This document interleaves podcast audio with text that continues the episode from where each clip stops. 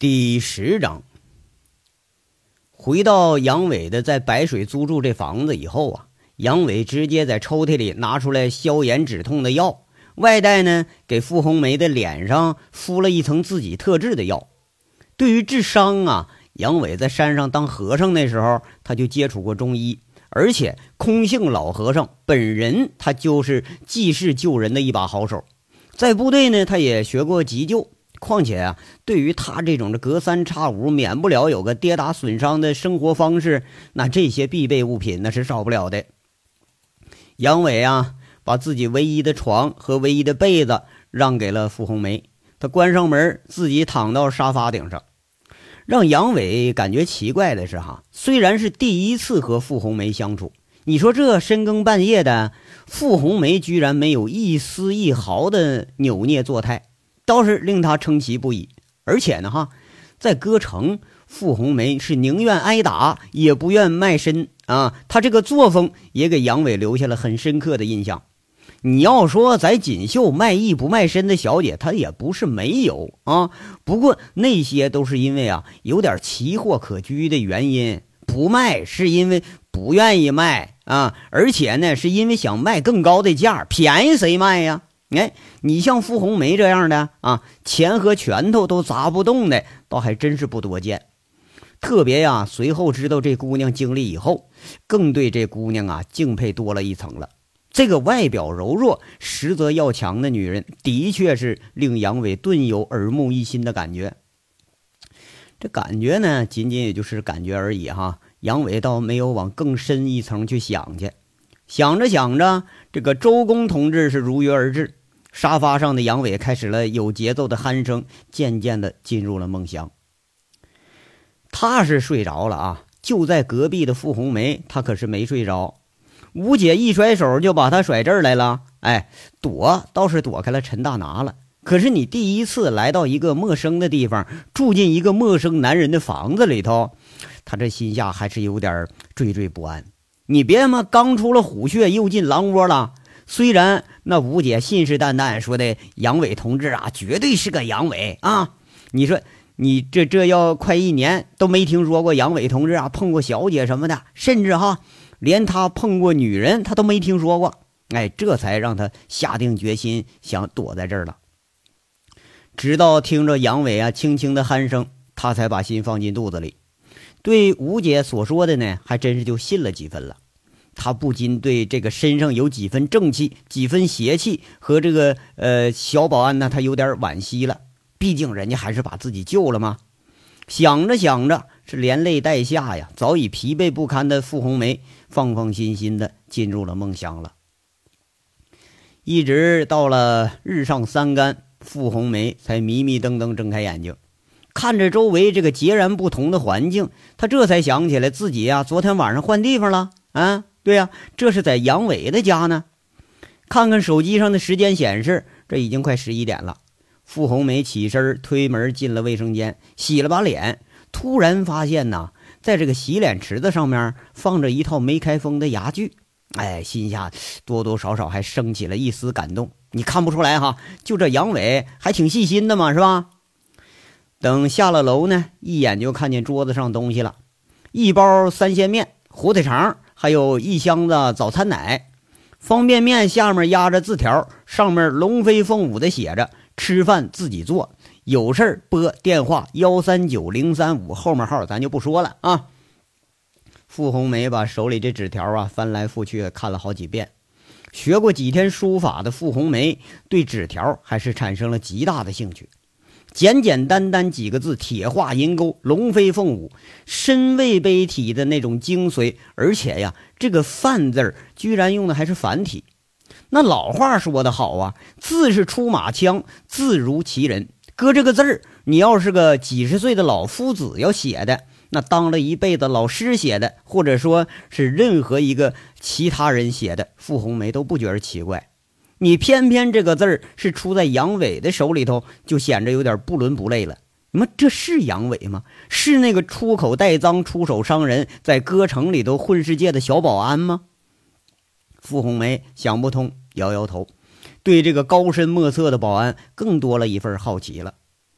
而此时的杨伟呀，正忐忑不安地站在锦绣城老板办公室里头，一边呢是自己的这个铁杆信徒王虎子，同样也是耷拉个脑袋。这两个面前的偌大的办公桌后边，正坐着锦绣的掌门人薛平。哎，这半上午啊，就接着娇娇电话了，问他是是不是把何二勇给揍了。那杨伟说是啊，揍了。然后就听娇娇在电话里骂一句：“你个蠢货啊！那何二勇是萍姐老家来的人，还给萍姐当过司机呢。你这脑袋让驴踢了，连会所里保安你也敢打呀？”这杨伟正纳闷娇娇今天说话怎么一点都不嗲不嗲了呢？是不是？而后他又听到那娇娇的评价，没好气儿，他说：“打都鸡巴打了，那你说咋地吧？”哎，就一副死猪不怕开水烫的姿态。然后呢，娇娇沉默了。后来说着啊，那这样吧，我把何二勇约出来吃顿饭，你们给说开了吧。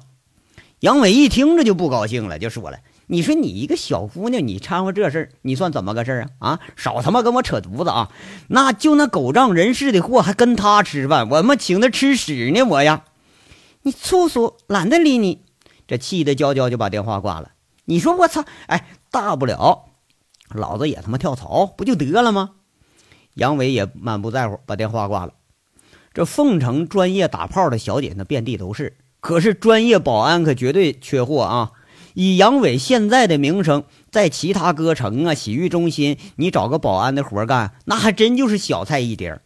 事实上呢，许多家娱乐场所的老板都私下里头接触过杨伟，哎，他们不但想说挖几个小姐呀、小娘们儿，而且更想把这个保安也连带着给挖回去。要不是说杨伟呀念在女老板的知遇之恩上，还真他妈早就跑了。不过呀，说归说，随后接到女老板的电话，还是让杨伟这心里头咯噔一下子。等他回到歌城，走进老板办公室的时候，发现啊，王虎子已经老老实实在那站着了。他心里就想：完了，坏了，这连虎子也给叫来了。看来呀，挨揍这个有点来头。那不知道老板是不是也知道讹钱这事儿呢？那钱可还在自己兜里揣着呢。这世上的人呢，能分若干种，美女更是分若干种。那美的种类也是不一而足。比如吧，哈，有的美呢，给人感觉是惹人怜爱，比如像娇娇啊；有的美呢，让人是反复把味，比如红梅；有的美是让人心潮澎湃。特别是下半身，它澎湃的厉害，比如 K 歌城里头那个五妹儿啊。而还有一种那个美呀，是高贵不可亵玩的。哎，在这种美的面前，凡夫俗子都会自惭形秽啊。比如说那个呃，目前这位气质高雅的老板杨伟，看着老板啊，唯一能挑出毛病的地方呢，就是女老板每次在工作时间她都戴眼镜。那种没有框的啊，就是玲珑小巧的眼镜，虽然有点破坏那张美轮美奂的笑眼吧，但也增加了这个老板卓尔不群的气质。你们昨晚上打人了？女老板正在那儿翻看着一本啊制作小巧精致的账本哎，看着杨伟进来，也就是抬抬头啊，而且没像往常一样给杨伟一个欢迎的笑脸。这俩人心里有鬼呀，都没敢吱声，相互看一眼。杨伟先说话了啊，一般这都是说当领导的拿钱多，那出事你也得先说话呀。呃，那个萍姐，你问哪个呀？那都说说吧，一共打了几个呀？薛平压住心里想笑的冲动，哎，在这说一句，你说自从啊，歌城保安在杨伟的带领下一致对外扫荡了几群混混以后。大大震慑了全市的娱乐行业，使锦绣成为公认的安全场所。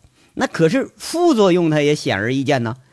保安在杨伟的带领下，也是越来越无法无天了。你不管多大来头的客人，他都敢揍啊！都是说先给你提了过来一顿胖揍再说。薛平在这事儿上没少给他们擦屁股啊。那个 那个有有有好几个，嗯。洗浴中心呢，有仨喝酒闹事的，对，歌城歌城也有俩。这杨伟含含糊糊在这说着，你这事儿没法细说呀，是吧？老板要知道他每天除了揍人，完了还外带着说搞点创收，那指不定怎么看他呢。嗯，那那个何二勇和陈明凯也是你们打的呀？薛平抬起头了，看着面前这两个极品，这俩都是他一手提拔起来，你还真不知道怎么处理好。那个陈明凯谁呀？杨伟有点不解的问一句。然后呢，把征询的眼光投向了王虎子，王虎子也在那大脑瓜的使劲摇，啊，就是陈大拿，别跟我装蒜啊！薛平说着，把这个账本重重的就扔在桌子上了。哦，没揍，真没揍陈大拿，那小子整个一个营养不良，哪经得起兄弟们折腾呢？这王虎子赶紧插话啊，不过呢，这他确实是没说假话呀。那何二勇呢？这薛平又问了：“啊，对他活该！那小子手黑，打了我们歌城一一个保安，完了我我们就就就就……这王虎子说着呀，看着这女老板的脸色不善，赶忙把嘴就给闭上了。你们可以呀，啊，连会所里的黑衣保镖也敢打啊！薛平这个口气啊，有点生气了。哎，他是真没想到啊。”给自己当过司机兼保镖，来自上海一家知名保安公司介绍给他的那这个人啊，你好歹听说这人他也练过几天散打呀，现在居然被凤城这几个不知名的小混混给揍得鼻青脸肿。嗯，打人吧他倒不在意，是不是？那不会打人的那保安那锦绣还不招呢？不会打人我要你干啥呀？但是这个事儿呢，他面子上说不过去呀。杨伟在那说了：“那他先动手的！既然他敢动手，我们凭啥不敢动手啊？人若犯我，我必犯人，这不是老板你经常教我们的吗？”这一句话就把薛平给噎住了。还这话还确实就是他给保安训话时候说的啊！那敲诈勒索也是我教你的。这薛平生气了啊！再过几天。你还是不是就想绑票了？你啊，我听说你们连五花大绑都用上了，这也我教你的呀。杨伟他俩一听这话就一个机灵，完犊子了，妈露馅了。哎，你们知道陈大拿什么身份啊？他也是歌城的股东，他在歌城占了百分之二十的大股东。严格的说，他也是你们老板。啊！你们打了人家跟班的也就得了啊，居然还敢敲诈，张嘴就十万，你抢银行啊你呀！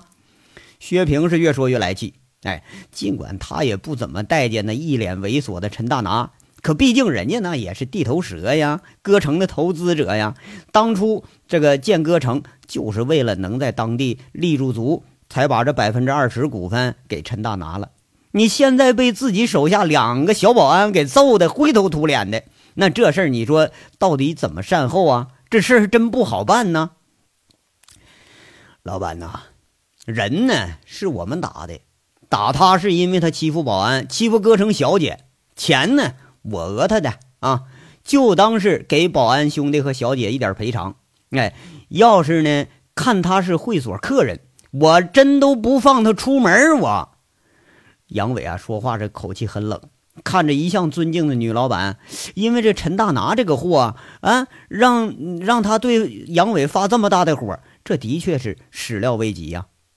薛平很生气，在那说了：“你真干得出哈？因为个婊子，你就连会所的贵客你也敢打，连我司机你也打？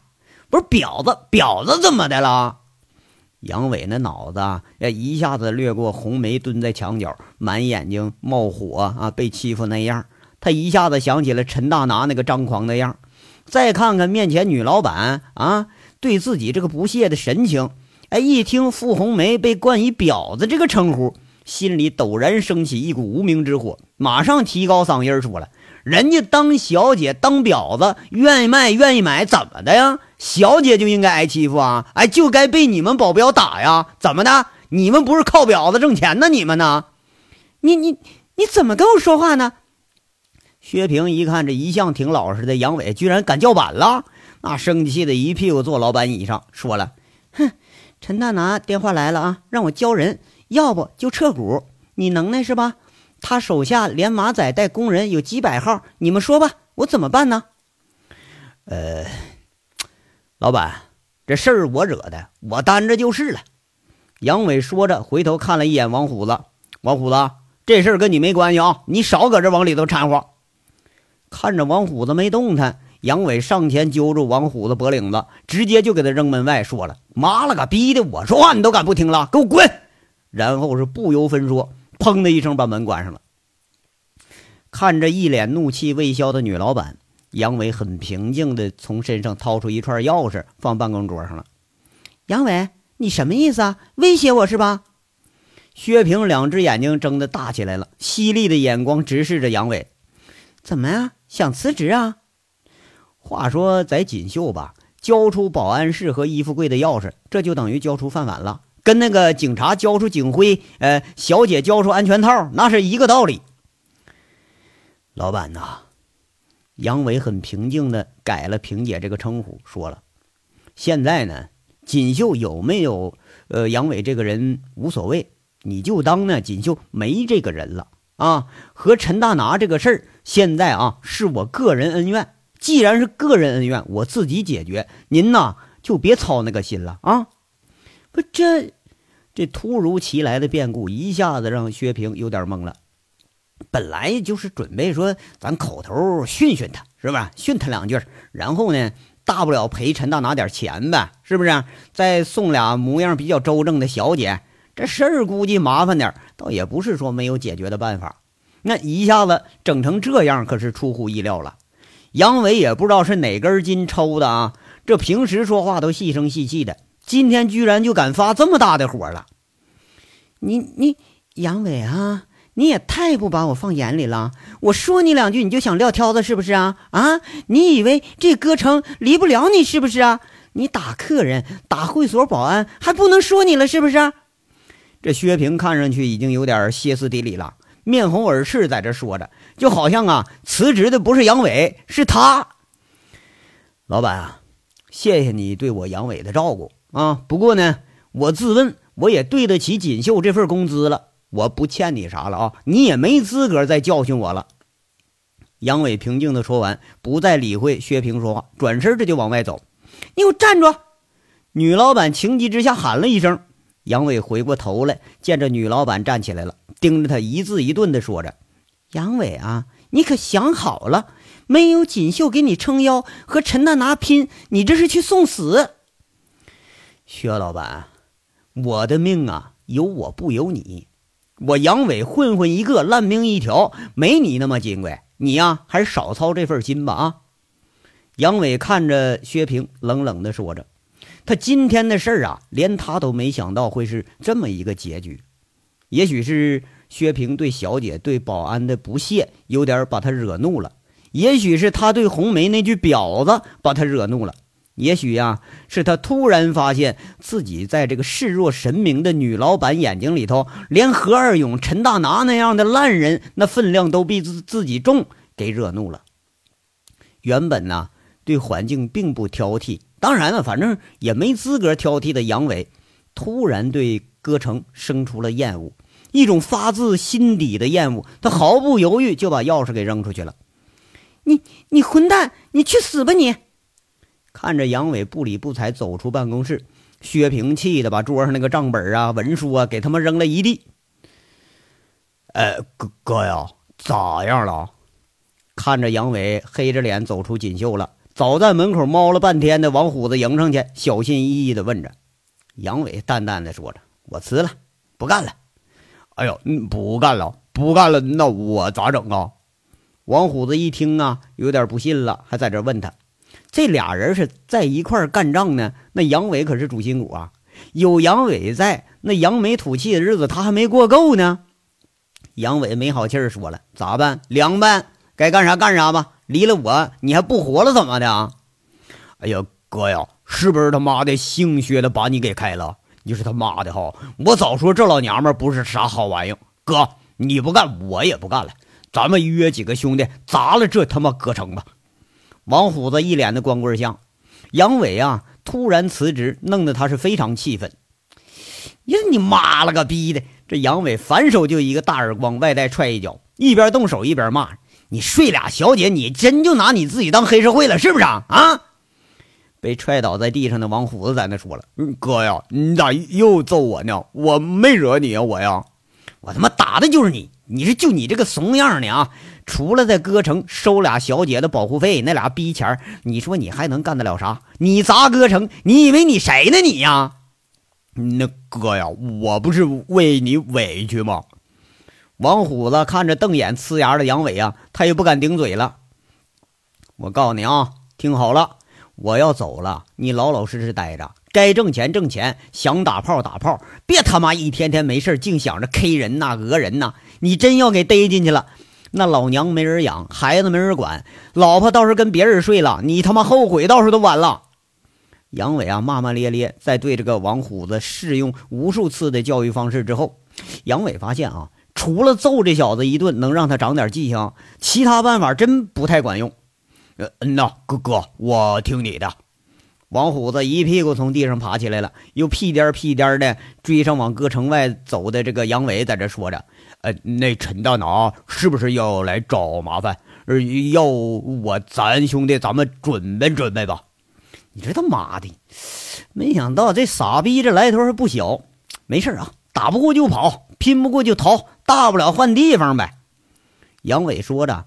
倒是心里头也的确有点后悔了。你说这一下子把饭碗干丢了，你光他妈图高兴了，往后日子这还没着落呢。那个哥呀，你带着我混吧。王虎子那不愧是杨伟忠实的信徒，你不管杨伟啊是得意还是失意，哎，都这样。混混啥混呢？要钱没钱，要关系没关系，要本事没本事，俩人学历加起来都他妈小学没毕业，你就凭你这张脸混呢？快他妈拉倒吧！杨伟在这不耐烦的说着：“你老实待着啊，看看再说吧，别他妈跟我一起趟着浑水。真要没地儿去了，好歹呀，你还能管我顿饭呢。”哦，哥，那我听你的。要是呃要人要钱，你吱声啊。王虎子难得有这样的真诚。哎呀，杨伟呢？拍了拍王虎子肩膀，谢谢了啊，兄弟。在王虎子热切的目光里头，杨伟轰的一声踩了自己那个爱车幸福二百五，就跨上去了。一一转这油门子，排气筒呼啸着一阵黑烟，车子蓦然像一支离弦的箭，窜出了锦绣城的大门，离开了这个他生活了一年多的地方。站在四楼经理室的薛平看着杨伟的座驾是绝尘而去，他心里仿佛一下子被抽空了似的，无力的跌坐在了沙发上。尽管哈这个保安经常给他惹是生非，尽管这个保安又粗俗又没文化，像所有的自己眼中能见到的社会底层人一样，有点贪财，有点市侩，但是呢，有他在。薛平根本就不用操心，平时也不觉着什么，但是现在他觉着自己好像丢了什么东西似的。一年前呢，当杨伟还是个看车厂的小保安的时候，有一次薛平无意中看到了杨伟，就觉着这并不高大的杨伟啊，站在车厂里头，仿佛无形中有一种摄人的气质，嗯，有点像父辈中的军人一样。那古铜色的皮肤虽然不算英俊吧，但是像一尊雕塑一样，给人以一种说不出的迷人气质。特别是脸上那道疤，哎，更平添了几分英武。不但是他啊，会所里头好几位女客人都留意了这个卓尔不群的小保安，而且啊，呃，那个一年中受女客人之托，还真是有人去给这杨伟给他介绍过。要说这不爱财的男人有都是，可是这不好色的男人，薛平真没见过啊。对了，就是是在杨伟之前，他没见过。会所里的那个女会员里头，当然不乏有钱找乐子的阔太太啊，独守空房的小二奶，是不是？甚至一些商场的女强人都经常光临这个地方，有钱的多了，甚至啊，财色均沾的都不少见。但是杨伟从来都没动过心。他负责会所生意的娇娇暗示过杨伟啊，那人家杨伟装糊涂，哎，手下呢有几个经理想牵线儿，杨伟一听这事就冒火，开口就骂：“说你妈了个逼的！你看老子像鸭子是不是啊？再说这些烂眼子事儿，老他妈打你个生活不能自理！这吓得啊，这几个经理就再也不敢上门提这事儿去了。这些事儿以后呢，杨伟在他的眼中就成了一个谜，一个不可理解的谜。你说他像圣人柳下惠吧？那他妈满嘴粗话，明显不是啊。那你说他像功能不全的太监吧？那又不太像啊！你谁见过这么阳刚的太监呢？后来呢，薛平就把杨伟提拔成了保安队长，这工资奖金都涨了不少了。因为这事儿呢，呃，和自己从上海带来的班底呀，还有过一点争执。但事实证明，他的眼光是对的，在杨伟的带领下。周边呐，呃，经常弄事儿的混混和在他手里头，那都让他给治得服服帖帖。几个竞争对手也不敢在背后使坏了，甚至啊，就连最难缠的片警，你对杨伟也是客客气气的。他这个外来户不但是站稳了脚，而且锦绣也是一片歌舞升平，环境好，治安好。那歌城和桑拿生意，你想不挣钱那都难呢。哎呀，我是不是？真的做错了，想着杨伟刚才那一脸嘲讽的表情，他心里头只觉得是哪个地方不对，也许是自己呀对待他有点苛求了啊。这个只拿一千多块钱工资的小保安，对他来说，这还是真是锦绣的一根主心骨。你说实话啊，他是宁愿丢了歌城一部分生意，也不愿意失去杨伟。那干过歌城桑拿生意的人，他都知道啊。在白道，你只要是个单位，就能管着你，不管刮你几层地皮，哎，还就不让你好过。要在黑道啊，从地痞流氓到黑道有点名望、有点背景的大哥，那谁不知道这个歌城生意肥呀？他不切你几块肉，那他们就不自在。没有一个说混得开呀、出手狠呐、呃，会来事儿。这个手下，你这事儿你就不好办。可现在呢？自己最得意这个保安啊，奉承同行都眼红的这个手下，竟然甩手而去了，这到底是怎么的了呢？我哪儿错了呢？在薛平的眼睛里，杨伟不论是在外边他有多难缠，但见了他每次可都是很有礼貌，而且呢，有时候啊还有点害羞。他怎么也想不到啊，今天这哪句话把杨伟给惹毛了？你想想，他要单独去面对陈大拿，对黑道的规矩，他还是知道一点的啊。杨伟这么一去，少条胳膊断条腿儿，那估计都是轻的，说不定啊，哪天就得让人给打闷棍、打黑枪，你命没了都不稀罕。黑道火拼在凤城是屡见不鲜，甚至有些人死了，你都找不着事主。哎呀，也许我太自私了，为了生意。把他一个人推出去，在他最需要我帮忙的时候，我把他给推出去了。薛平现在他觉得自己是欲哭无泪了。这个人除了她的丈夫，是他生命中最重要的一个人，是在他生意艰难起步的时候，这个人一直为他流血流汗。为了保护歌城的生意，他经常受伤，经常进局子。而且他发现啊，杨伟的付出是那样的多。